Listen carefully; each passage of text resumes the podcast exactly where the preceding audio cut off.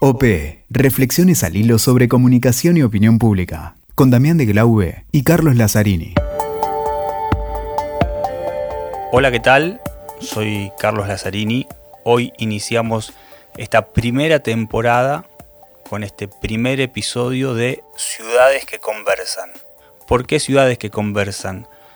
Porque creemos que las ciudades están siendo las grandes protagonistas de este siglo y que hay muchísimos temas para conversar en torno a lo que sucede con eh, las agendas urbanas, con, bueno, con, con, las propias ciudades y la ciudadanía, los estados-nación, muchos temas para reflexionar. Hay grandes especialistas que están estudiando, abocándose a este tema. Es un tema que a nosotros nos apasiona y que venimos eh, siguiéndolo desde hace mucho tiempo, escribiendo algunas cosas, comentando y ahora inauguramos esta serie de podcast exclusivamente sobre ciudades que conversan o conversaciones en torno a las ciudades. Eh, para este primer episodio, mm, bueno, este, este, podcast lo hacemos con Damián de Globe, que en este momento está participando de una cumbre de comunicación política y por eso no va a estar presente en la conversación. Pero vamos a estar conversando con Fernando Casado, un gran especialista, numerosos títulos, pero nos interesa puntualmente su, su estudio permanente y activo sobre el rumbo de las ciudades. Él participa de Global Cat, que es una red global de expertos especializados en desarrollo humano sostenible. Y bueno, vamos a iniciar entonces esta conversación con Fernando eh, sobre algunos temas que espero resulten de su interés. Bueno, Fernando, ¿cómo te va? ¿Cómo, cómo va eso y cómo, cómo estás viendo un poco la, la situación de, de las ciudades? Hemos repasado algunos artículos tuyos. Teníamos mucho interés, la verdad, en iniciar esta temporada de, podcast sobre las ciudades, sobre las ciudades que conversan. Un poco de eso va este ciclo. Y queríamos iniciar contigo para preguntarte un poco qué está pasando con la nueva, con la nueva agenda urbana, ¿no? Eh, ha habido algunos ciclos, algunas conferencias, algunos encuentros donde en forma inquietante se habla de un posible fracaso de esa agenda urbana. ¿Cómo lo ves tú? Muchas gracias, Carlos. Y antes de empezar, eh, bueno, gracias por el programa y saludos a, todos los oyentes.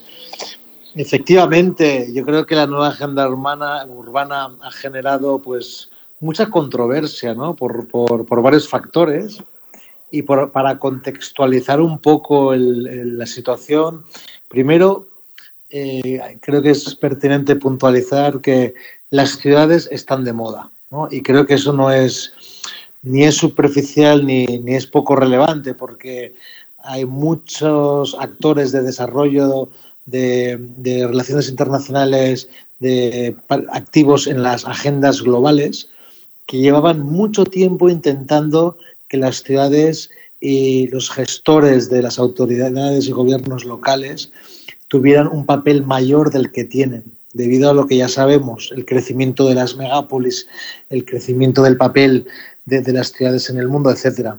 Y no se estaba logrando. Seguimos en un mundo de estados-nación, seguimos en un mundo en que los problemas se ven abocados en las ciudades y las soluciones y, los, y las agendas globales y los organismos que solucionan esos problemas están formados por estados.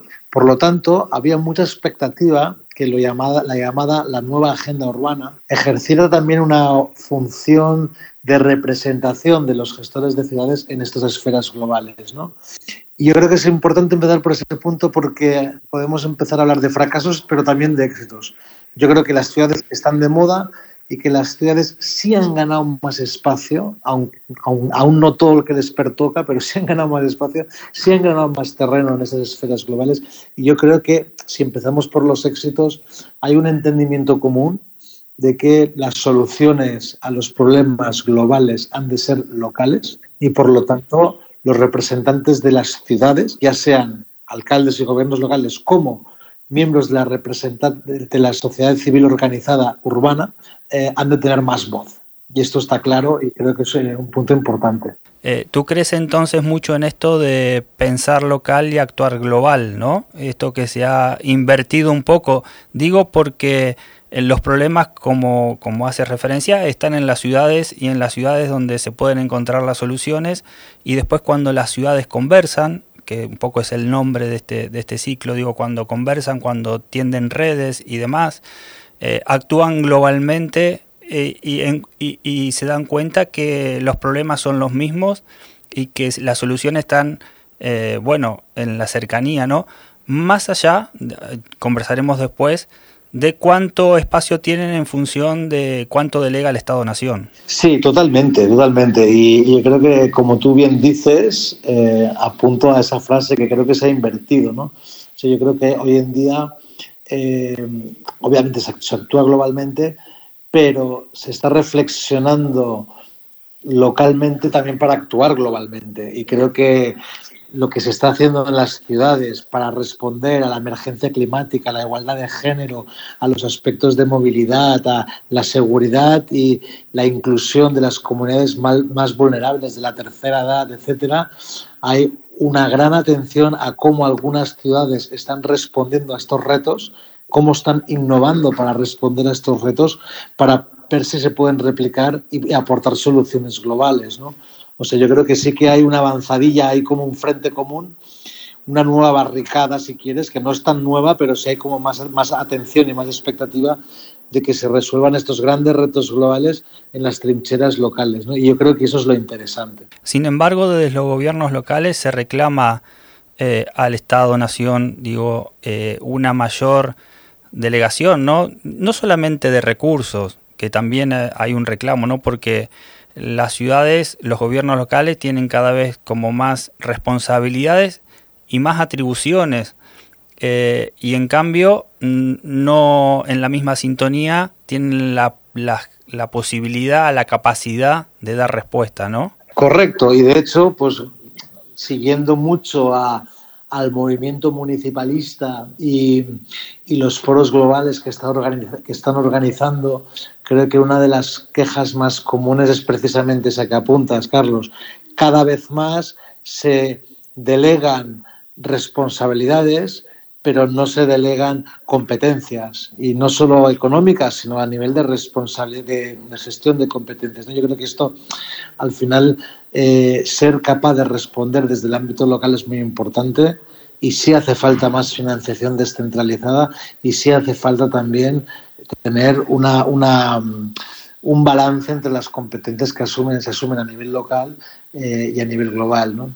En ese sentido, eh, apuntabas al principio, pues la quizás la, la, la, decepción un poco que ha surgido a través de la nueva agenda urbana, que creo que bueno ha sido se esperaba un poquito más, sobre todo en este ámbito, ¿no? Eh, de una financiación más descentralizada y unas competencias más claras para que realmente el ámbito local pueda responder a, a, a sus retos. ¿no? Creo que también es interesante ver cómo las agendas globales han ido convergiendo entre ellas y movimientos que hasta ahora iban casi por libre y separados, como el movimiento medioambientalista y, todo el movimiento, aunque fuera municipalista, pero dentro de lo que es el cambio climático, a través de la Declaración de París y las COP, como lo que fuera el movimiento más de impacto en desarrollo, de desarrollo y cohesión social y de desigualdad, que venía arrastrándose de la declaración del milenio, los objetivos de desarrollo del milenio. Que la, cuestión es, la cuestión es de género también, ¿no? Exacto, las cuestiones de género con la declaración en Chingairal, pues como todo esto ha ido convergiendo y se ha ido alineando, ¿no? Yo creo que de alguna manera la Agenda 2030 ha ido incorporando estos aspectos y yo creo que ha ganado bastante la batalla, ¿no? Yo ahora, si miras un poco las cumbres de desarrollo, se habla como la gran Agenda 2030 y no tanto las, las, las agendas urbanas vinculadas a la Agenda 2030. ¿no? Yo creo que en este sentido la localización de la Agenda 2030 dentro del ámbito local es el, el nuevo reto que se plantea y qué recursos y qué, y qué, capacidades tienen las ciudades para poder vehicular ese aspecto. ¿no? Es evidente que las ciudades, los gobiernos locales tienen mayor posibilidad de tejer esas alianzas con la propia ciudadanía, ¿no? A diferencia del Estado-Nación. Ahí se genera una tensión. No sé si vos lo ves así, que hay una tensión entre el Estado-Nación y las ciudades y los gobiernos locales. Y, y, si es así, ¿cómo ves que eso puede evolucionar, digamos? ¿Cómo ves que eso puede decantar? Vemos ciudades, no sé si vos crees que es suficiente esta red de ciudades que se genera. Eh, eh, hay un auge también de la diplomacia de ciudades porque las ciudades empiezan a conversar entre sí, más allá de los Estado-Nación. Eh, ¿Cómo ves que puede llegar a, evolucionar, digamos, esa, esa tensión? Sí, y, es un buen punto porque efectivamente hay una evolución importante en, en, este movimiento cada vez más asociativo y cada vez hay más diálogo y más interacción y más plataformas entre las propias ciudades como apuntas, ¿no? desde el C40 y otras que llevan muchísimo tiempo, del CGLI, CGLU, pero también las de Cities Alliance, etcétera, ¿no? Yo creo que hay, hay, hay una palabra que se usa hasta la extenuidad, pero yo creo que no se acaba de incorporar en la gestión propia urbana, que es la que tú también comentabas antes, la participación ciudadana, los procesos abiertos con la sociedad civil. Entonces hay como dos niveles de diálogo. Cómo las ciudades dialogan con la ciudadanía, con sus propias ciudadanías, que aunque todos los informes ya incorporan la participación ciudadana, todo el proceso participativo, creo que es un movimiento es un diálogo, es un espacio interactivo bastante... Eh, está en sus inicios y aunque se habla mucho de ello, no se acaba de cogestionar del todo, por un lado, y por el otro, en esa fricción con los estados, entre las ciudades dialogando y los estados, que efectivamente pueden apuntar a problemas, pero también a soluciones. ¿no? Por ejemplo, vemos el caso en Estados Unidos que tanto se ha hablado cuando el, actual gobierno estadounidense decide no de, eh, apoyar la, la, ratificación de, Kioto y varias ciudades de manera espontánea, con la libertad que tienen americanas, se apuntan a hacerlo. ¿no? Entonces yo creo que hay un efecto eh, correctivo también de los estados-nación que pues con las nuevas tendencias políticas a veces centralizan eh, una ideología determinada sin ser tan representativa como otras y ya sabemos que en esta dualidad entre lo urbano y lo rural, que en estos países tan grandes es una dicotomía muy grande, como a veces la propia urbanidad queda en desventaja hacia, hacia pues, eh, eh, estos tipos de, gobiernos nación. ¿no? Y en estos casos es, es, es, positivo.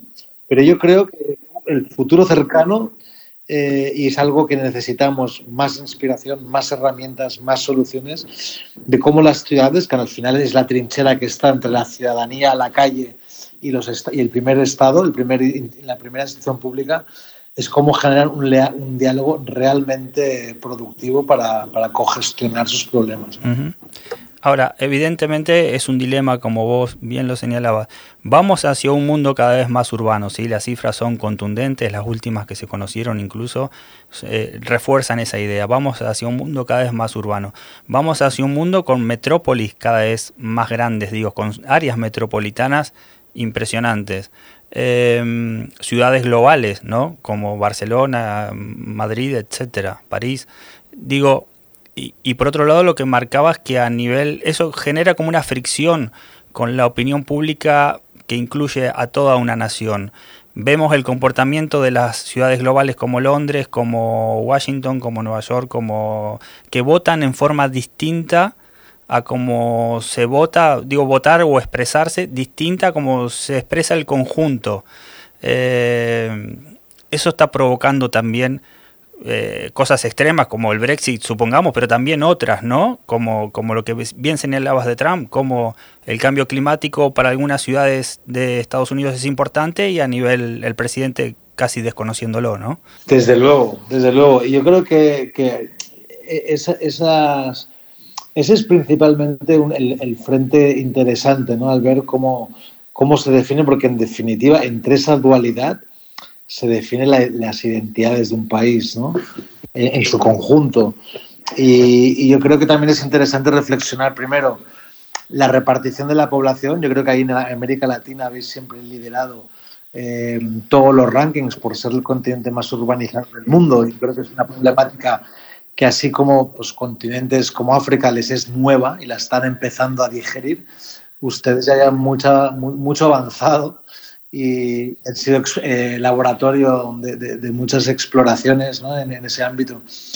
Pero, pero también es interesante valorar que, a diferencia de lo que sucede en las megápolis, eh, tampoco existe una división eh, necesariamente muy rígida entre lo urbano y lo rural. ¿no?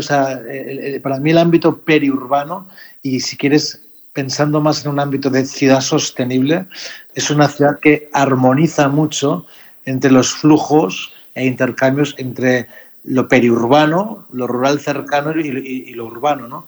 Y creo que si lo miras a través de flujos en cuanto a recursos, campos de cultivo, tierra, eh, consumo energético, etcétera, creo que una ciudad se queda manca como territorio si no va complementada con unos territorios vinculantes de las que se nutre y de las que ella nutre, ¿no? Entonces, bueno, yo creo que a lo mejor la, propia palabra ciudad se queda corta para hablar más de territorio mancomunado. sí, sí. Bueno, ahí seguramente, y será motivo de otro episodio, tal vez, una, nueva conversación, se abre un, otro panorama que es el tema que pasa con la gobernanza, ¿no? Porque vos señalabas bien que en América Latina es sumamente urbanizada con grandes metrópolis. Acá en Argentina tenemos el Gran Buenos Aires, por ejemplo, que nunca se piensa como Gran Buenos Aires, sino que se piensa como la ciudad capital y la periferia o el resto o la zona urbana de la provincia de Buenos Aires. Eh, y además los intendentes, los alcaldes, siguen siendo vistos como gobiernos de tercer nivel, ¿sí? No, no con el protagonismo que tienen las ciudades.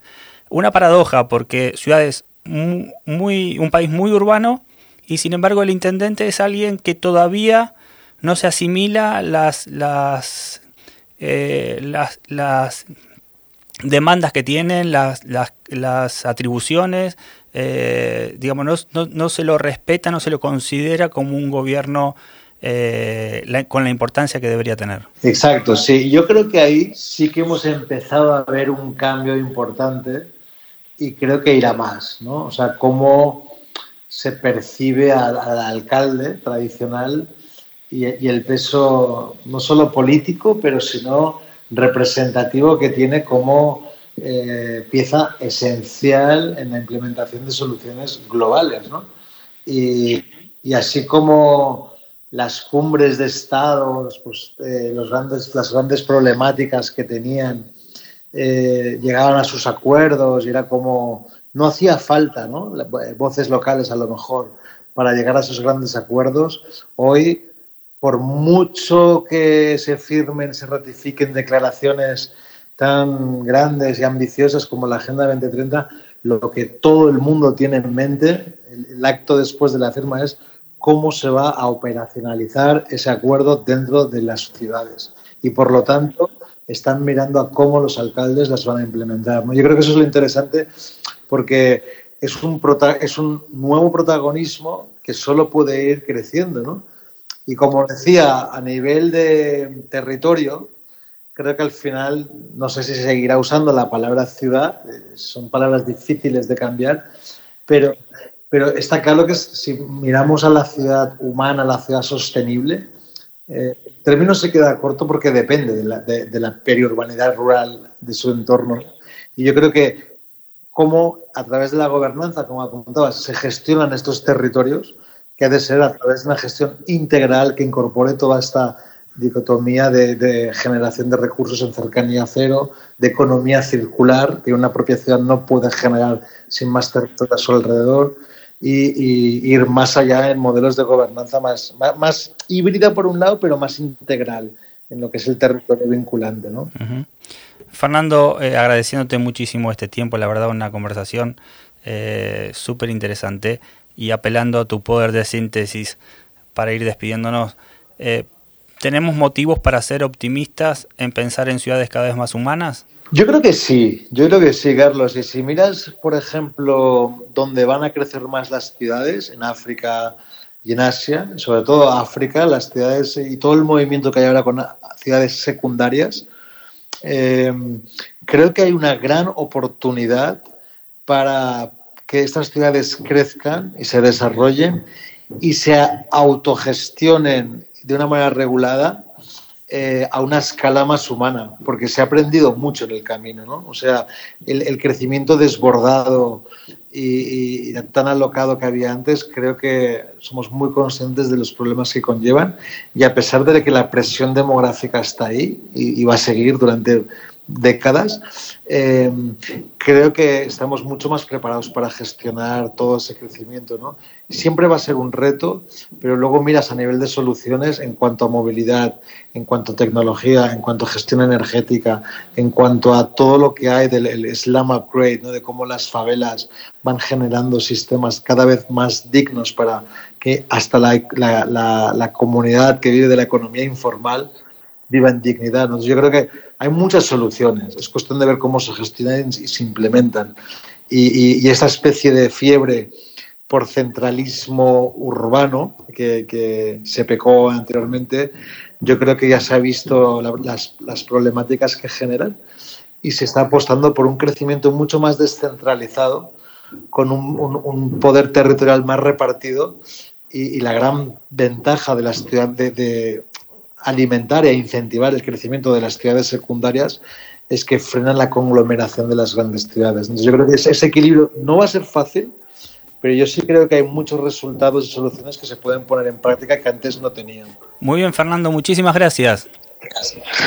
Oye, muy interesante, Carla. Es una pena que tengamos tan poco tiempo porque podríamos estar hablando horas. La verdad. Pero será cuestión de ir dividiendo en podcast la verdad, La verdad que sí, y esa es, esa es la idea de esta, de esta temporada que estamos inaugurando contigo de, los podcasts de ciudades, un tema que por supuesto nos apasiona y por eso lo hacemos y que sabemos de la cantidad de temas de aristas que nos quedarían por tocar. Nos encantaría volver a conversar. Sí, sí, sí, pero es, un buen inicio y ya, ya os, iré, os iré siguiendo. Yo os iré pasando sugerencias de otros ponentes interesantes que puedan alimentar ese proceso. Muchas gracias. Bueno, nos estamos despidiendo entonces. La verdad que este primer episodio nos encantó hacer este primer episodio de Ciudades que Conversan, de esta primera temporada.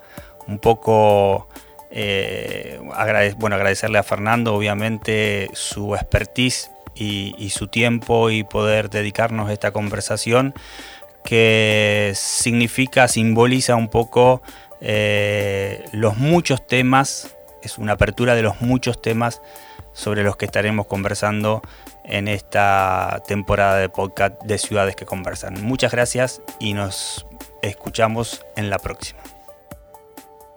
Escuchaste OP con Damián de Glaube y Carlos Lazzarini. WeToker. Sumamos las partes.